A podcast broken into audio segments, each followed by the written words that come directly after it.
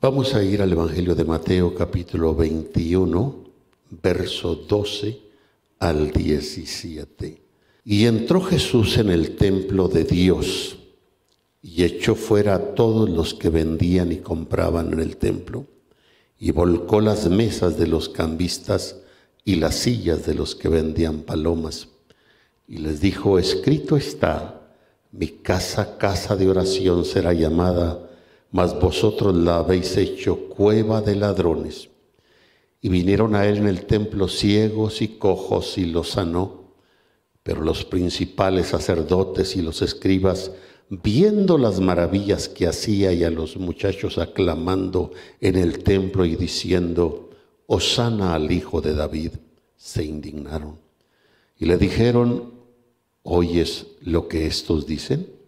Y Jesús les dijo, sí ¿Nunca leísteis que de la boca de los niños y de los que maman perfeccionaste la alabanza? Y dejándolos, salió fuera de la ciudad a Betania y posó allí. Amén.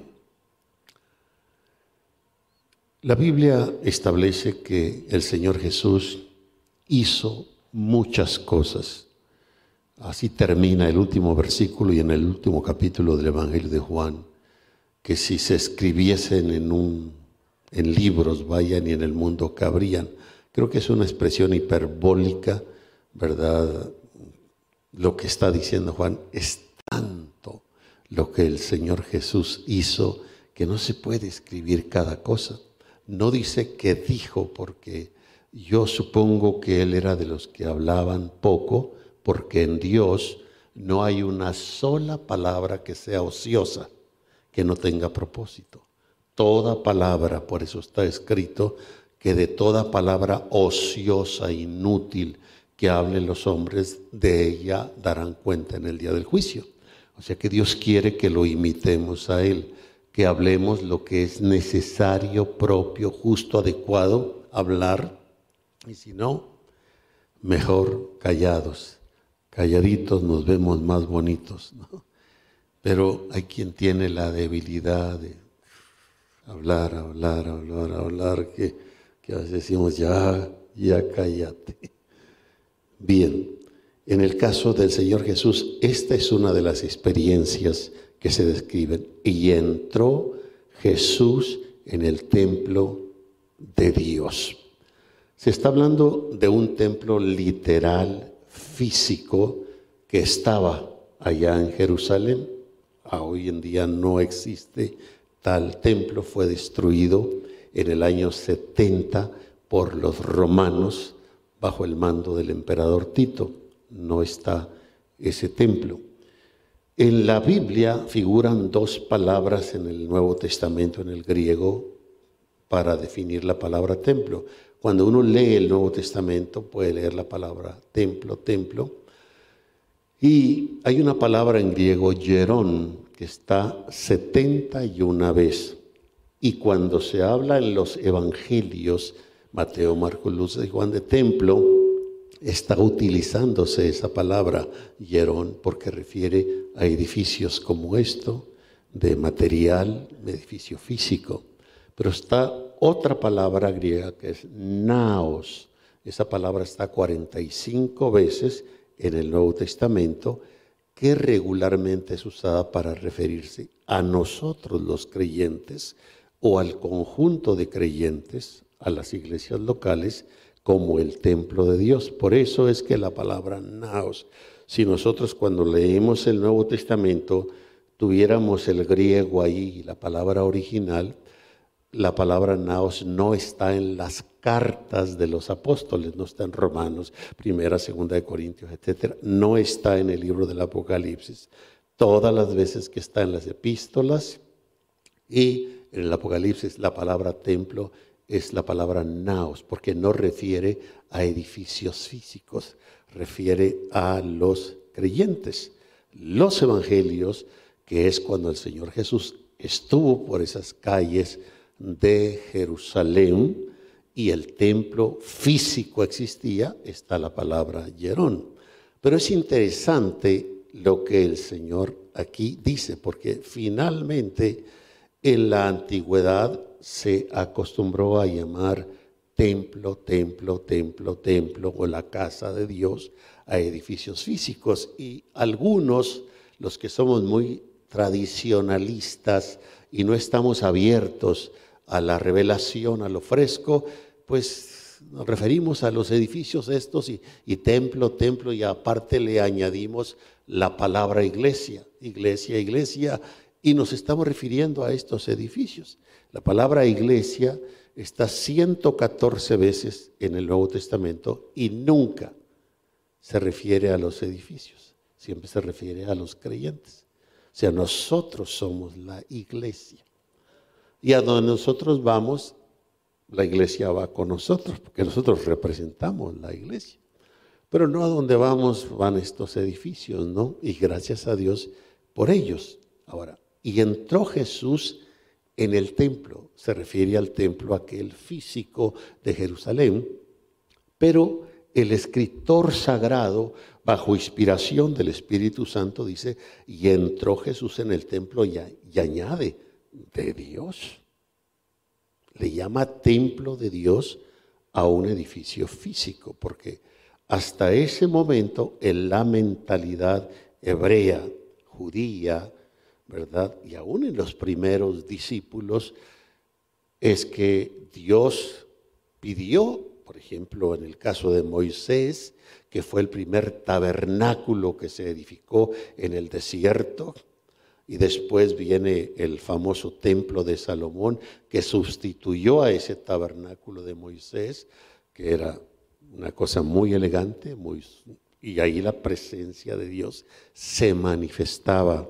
La famosa chequina, la columna de humo, no se diga en el lugar llamado lugar santísimo, que estaba dividido en tres partes, el atrio, el lugar santo, el lugar santísimo, donde estaba el arca y donde la presencia de Dios aparecía y donde solo el sumo sacerdote podía entrar. Cuando el Señor Jesús vino, el velo que separaba para entrar en ese lugar santísimo donde estaba la presencia de Dios, se rasgó de arriba abajo, indicándonos que ahora en Cristo y por su sacrificio perfecto, nosotros podemos entrar a la presencia de Dios.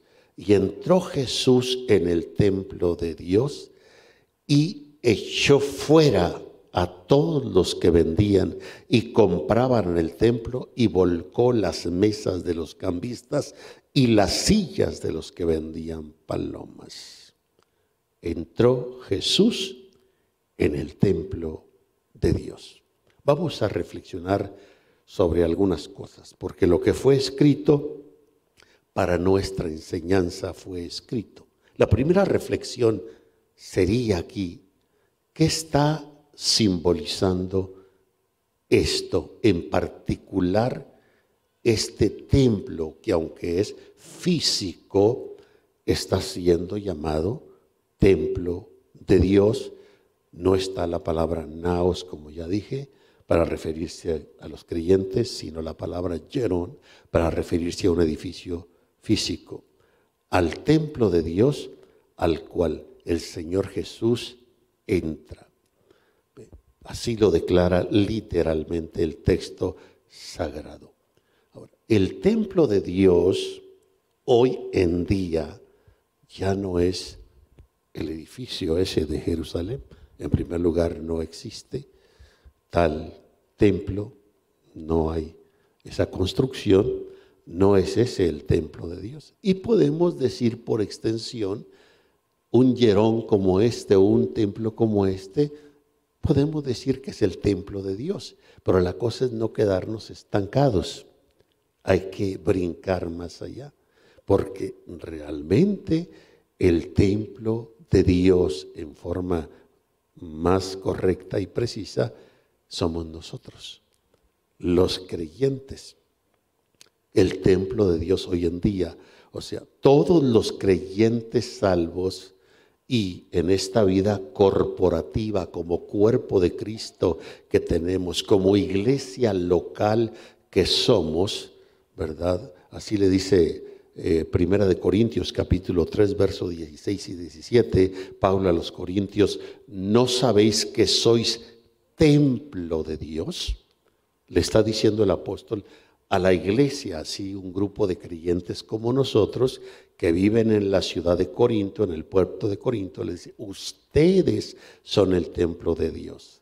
Aquí el apóstol ya no usa la palabra hierón que está allá, sino usa la palabra naos para referirse a los creyentes y que el Espíritu de Dios mora, mora en vosotros. ¿Por qué somos el templo de Dios? Porque la presencia de Dios mora en nosotros. Entonces el templo es la residencia de Dios, es el lugar donde Dios mora. En aquel entonces, la presencia de Dios no moraba en el Yerón, en el edificio aquel, se manifestaba de cuando en cuando y sobre todo el famoso día del Yom Kippur o el día de la expiación, una vez en el año, cuando se ofrecían los sacrificios por los pecados del pueblo. Ahí bajaba, se manifestaba la presencia de Dios, la famosa Shekinah, el templo de Dios. ¿Por qué? Porque ahí, por extensión, los judíos decían, ahí mora Dios, pero en realidad Dios no moraba ahí, se manifestaba ahí. Ahora, todo eso nos va perjudicando a nosotros los cristianos, a grado de que los cristianos llegamos a pensar, a pedirle a Dios que me visite, que se manifieste, cuando Dios realmente lo que ha hecho es ahora morar en nosotros. Nosotros somos la parte residente de Dios aquí en la tierra.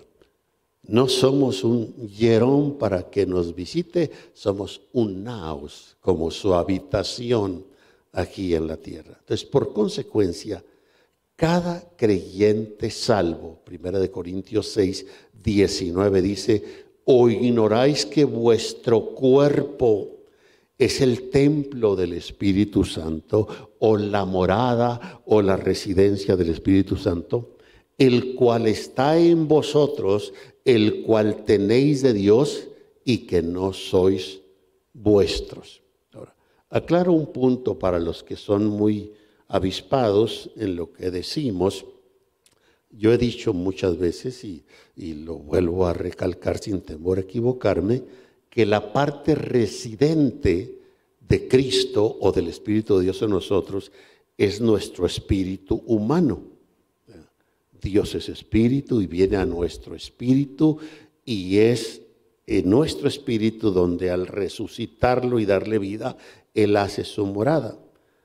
El cuerpo, la carne, no es en sí la parte residente del espíritu, porque en la carne está el pecado, mora el pecado. Entonces, ese Cristo Santo resucitado no puede venir a morar en mi carne, porque en mi carne mora el pecado. Él viene a morar en mi espíritu.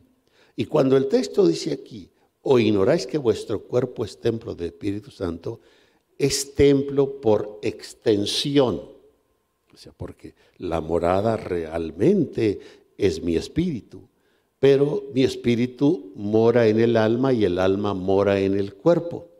Entonces el cuerpo por extensión es llamado templo, pero no es que el Cristo espíritu more así en mi cuerpo. Y por eso, aún mi cuerpo es demandado a vivir en santidad. Glorificad pues a Dios en vuestro cuerpo y en vuestro espíritu, los cuales son de Dios.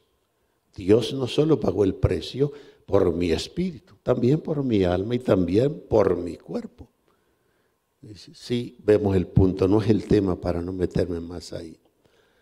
Ahora, ¿a dónde es que Jesús entra aquí, o el Señor Jesús entra? A la casa de Dios. Pasemos de aquel lugar a este lugar y entre estos dos movámonos. ¿Qué halló el Señor Jesús en el templo que es la casa de Dios? La respuesta es que lo que halló es desorden, desorden. Esto significa que el desorden no es del agrado de Dios. Yo no sé aquí a ustedes a cuántos les gusta el desorden. Una vida desordenada, una casa desordenada, una cocina desordenada, una ropa desordenada, una cabeza desordenada. Yo creo que a nadie nos gusta el desorden. La Biblia establece, pero hágase todo decentemente y en orden. Dios es un Dios de orden. Entonces, el Señor Jesús entra al templo, a la casa de Dios, y haya desorden. Y por lo tanto, el Señor Jesús toma desagrado en cómo está la casa. No es del agrado de Dios el desorden que la casa tiene. Eso debo tomarlo yo para mí. Si yo soy la casa de Dios, si yo soy el templo de Dios, yo no puedo vivir en desorden. No puede haber desorden en mí, ni mental, ni emocional, ni físico, ni financiero, de ningún tipo. Porque Dios es un Dios de orden. Y si yo soy la casa de Dios y Cristo es el ser residente en mi vida, él pide orden en mi vida. Por eso es que aún desde este punto se puede explicar, cuando no servimos a Dios, vivimos una vida desordenada. Somos mal hablados, borrachos, drogadictos, adúlteros, fornicarios, mentirosos, engañadores. Hacemos como nos da la gana y hasta decimos, ¿qué? Es mi vida. Cuando venimos a Cristo eso no puede seguir igual. Nos convertimos en casa de Dios y en la casa de Dios tiene que haber qué? Orden, orden. Miren, si la mente o el sentido espiritual no nos alcanzara para más, por lo menos pensémosla así físicamente. Si nosotros llegamos a este lugar donde nos reunimos y decimos casa de Dios o el templo de Dios, ¿verdad?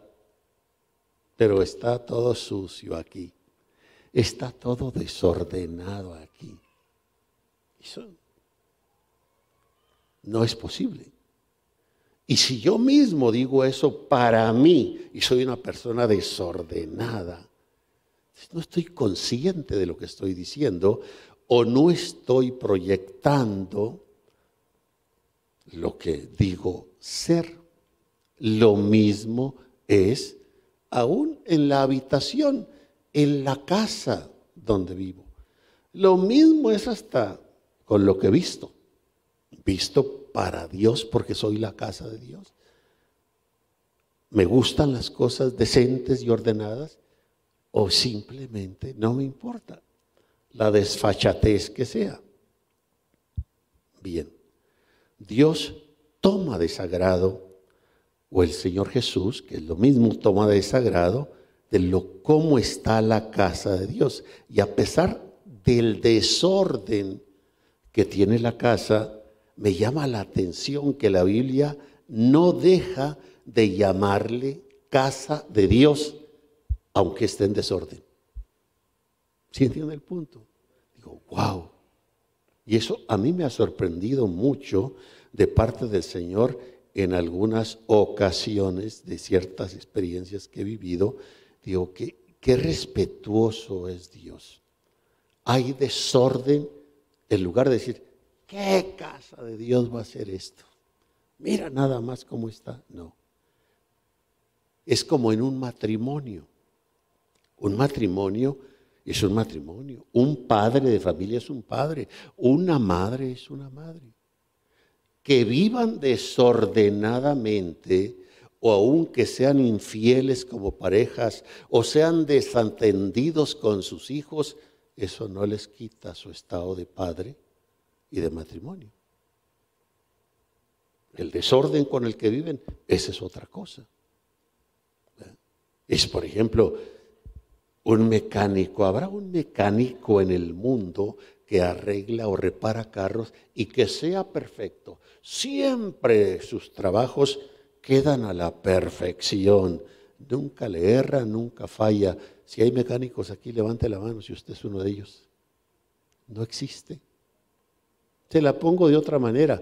Aquí hay enfermeras, enfermeros, médicos. Siempre hacen todo a la perfección. Nunca se equivocan.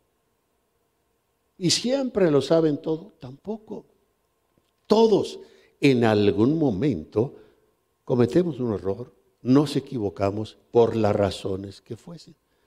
Pero al mecánico no dejamos de llamarle mecánico. Al médico no dejamos de llamarle médico. A la enfermera no dejamos de llamarle enfermera. Así es Dios. Es la casa de Dios, es la casa de Dios, pero es mi responsabilidad. ¿Cómo está la casa de Dios? Y cuando yo responda ante el Señor, pues si yo, he sido tu casa, sí, nada más que ahora te voy a decir cómo ha estado esta casa. Toda desordenada. Y eso no es de mi agrado. Y si estabas consciente que eras mi casa, ¿por qué no vivías de manera ordenada? El estado desordenado no es del agrado del Señor Jesús. Yo no creo que aquí haya padres que quieren tener hijos desordenados, mujeres que quieren tener esposos desordenados, jóvenes que quieran casarse con una muchacha o un muchacho desordenado. No, tan solo el término nos asusta. Es nuestra responsabilidad mantener ordenadamente la casa de Dios. ¿Qué debo de pensar yo de mi ser que soy la casa de Dios? Y no lo hago con arrogancia, con soberbia, todo lo contrario. Hay un sentido de responsabilidad y digo, Señor, ayúdame porque soy tu casa. Y por lo tanto, yo no voy a hacer lo que me da la gana y menos lo que otro loco me diga que haga porque él hace o porque todos hacen o porque a ellos les gusta, no, señores. No somos cualquier vulgar, no somos cualquier vulgar, somos la casa de Dios y la casa de Dios debe ser ordenada. Qué bueno que la gente diga de usted, oye, qué ordenado eres tú. Pero, pero a veces mostramos el desorden en todo. Voy a decirles algo que a lo mejor les despierto la risa para que si alguien se ha dormido despierte. A veces somos tan desordenados, por ejemplo, que llegamos a la casa, abrimos la puerta y, ¡chum! y el zapato sale y allá está cocinando alguien en la cocina y cayó el, zapato en el sartén. Es un desorden. Andamos buscando nuestra propia ropa y no sabemos dónde está. El zapato está allá en la sala y el otro zapato está en el sartén. eso no es orden. Y eso es un reflejo realmente de cómo cuido esta casa. Una cosa es la apariencia que yo les pueda dar a ustedes aquí. Ah, ese señor viene limpio, bañado, peinado. Pero otra cosa es si yo vivo eso en mi vida íntima, en mi vida privada, si en realidad soy limpio o no, si soy ordenado o no. Es muy importante. El enemigo tiende a restar eso, ¿verdad?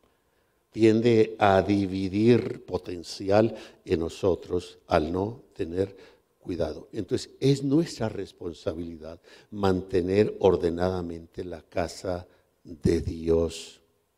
¿Alguien pudiera decir conmigo, yo soy la casa de Dios? Si no lo es, está arruinado. Está arruinado. Soy la casa de Dios.